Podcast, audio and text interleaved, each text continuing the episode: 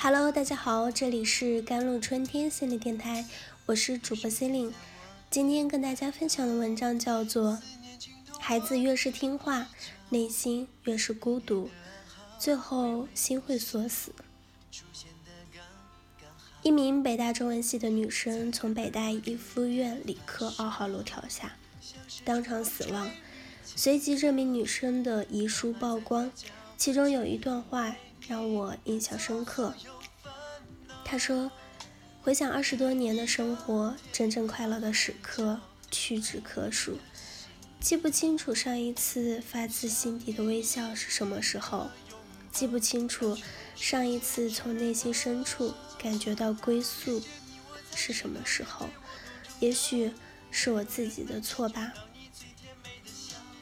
心理学家武志红做客奇葩大会时说。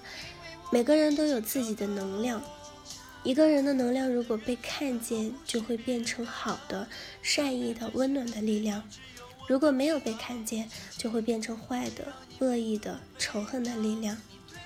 自杀是最坏的力量。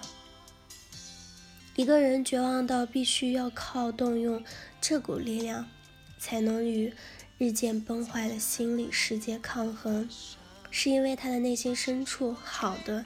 善意的、温暖的力量，从始至终都被没有被有人看到过。这个人就像重压之下的弹簧，一旦坏的力量挤满了身体，重压之下弹跳而起，所有不曾被看到的负能量都像子弹一样直击鲁腔。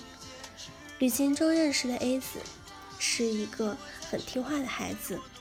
连和父母吵架都只会用请和谢谢来表达怒气，咬碎牙也说不清楚一个不字。他的父母想象不到这样一个从小听话到大，会做出瞒着家里独自去旅行，还去公益组织打工当志愿者的事情。直到 A 子旅行回来后和母亲聊天时。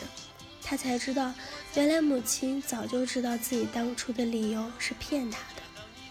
我问他：“你有没有问你妈妈，当时怎么没有揭穿你？”A 子说：“我妈告诉我，你何止拆穿，她甚至想过去机场把我抓回来。”A 子告诉我，踏上旅行之前的确下了自杀式的决心，可是当母亲告诉他，他知道他在撒谎。却选择不拆穿时，A 子心底的那股自杀式决心突然消失了。我在母亲面前听话的形象是不真实的，真实的我为了达成自己的目的不惜撒谎。当母亲看到这一点时，即使她不认可，A 子也觉得轻松了许多。归根结底，他不是真的想死，只是希望真实的自己被看见罢了。最近有个男性朋友告诉我，他认识的女生中有一个非常喜欢大半夜给他发消息，并且一发就是刷屏式的长消息的女生。出于对这种行为的反感，他把他删除了。但对方很快重新加他好友，并威胁他，不加我就曝光你的照片和地址。朋友问我，你说他到底想干什么？我说，他大概只是希望自己被你看到，即使是坏的一面。对压抑太久的人来说，被看到就已经是一种幸福。至于到底是好的一面被看到，还是坏的一面被看到，他们似乎没得选，因为他们自己都不知道自己到底是好人还是坏人。从小，我们的父母就对我们说，要听话。可是却从来没有告诉我们，听话会让我们过得极其的压抑，极其难受。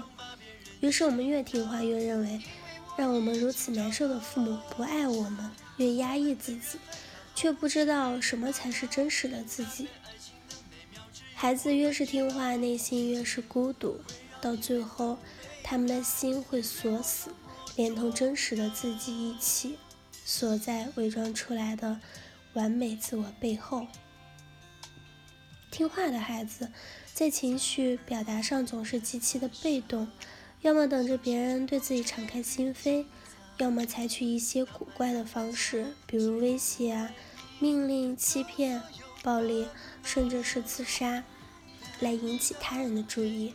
这也是为什么自杀之人总是毫无声息的逝去，大喊大叫要自杀的人反而相安无事。对知道自己想死的人来说，喊出来反而是一种救赎。每一个人都是潜在的自杀者，很多被负能量冲昏了头脑的人，在人生最阴暗的时刻，仍然拒绝了这种可能。所谓活着，更像是一种选择。幼年时候的我们没有能力让自己摆脱听话的牢笼，成年之后的我们有责任也有义务，让自己活得更真实一点。做一个不听话的好人，胜过做一个听话的死人。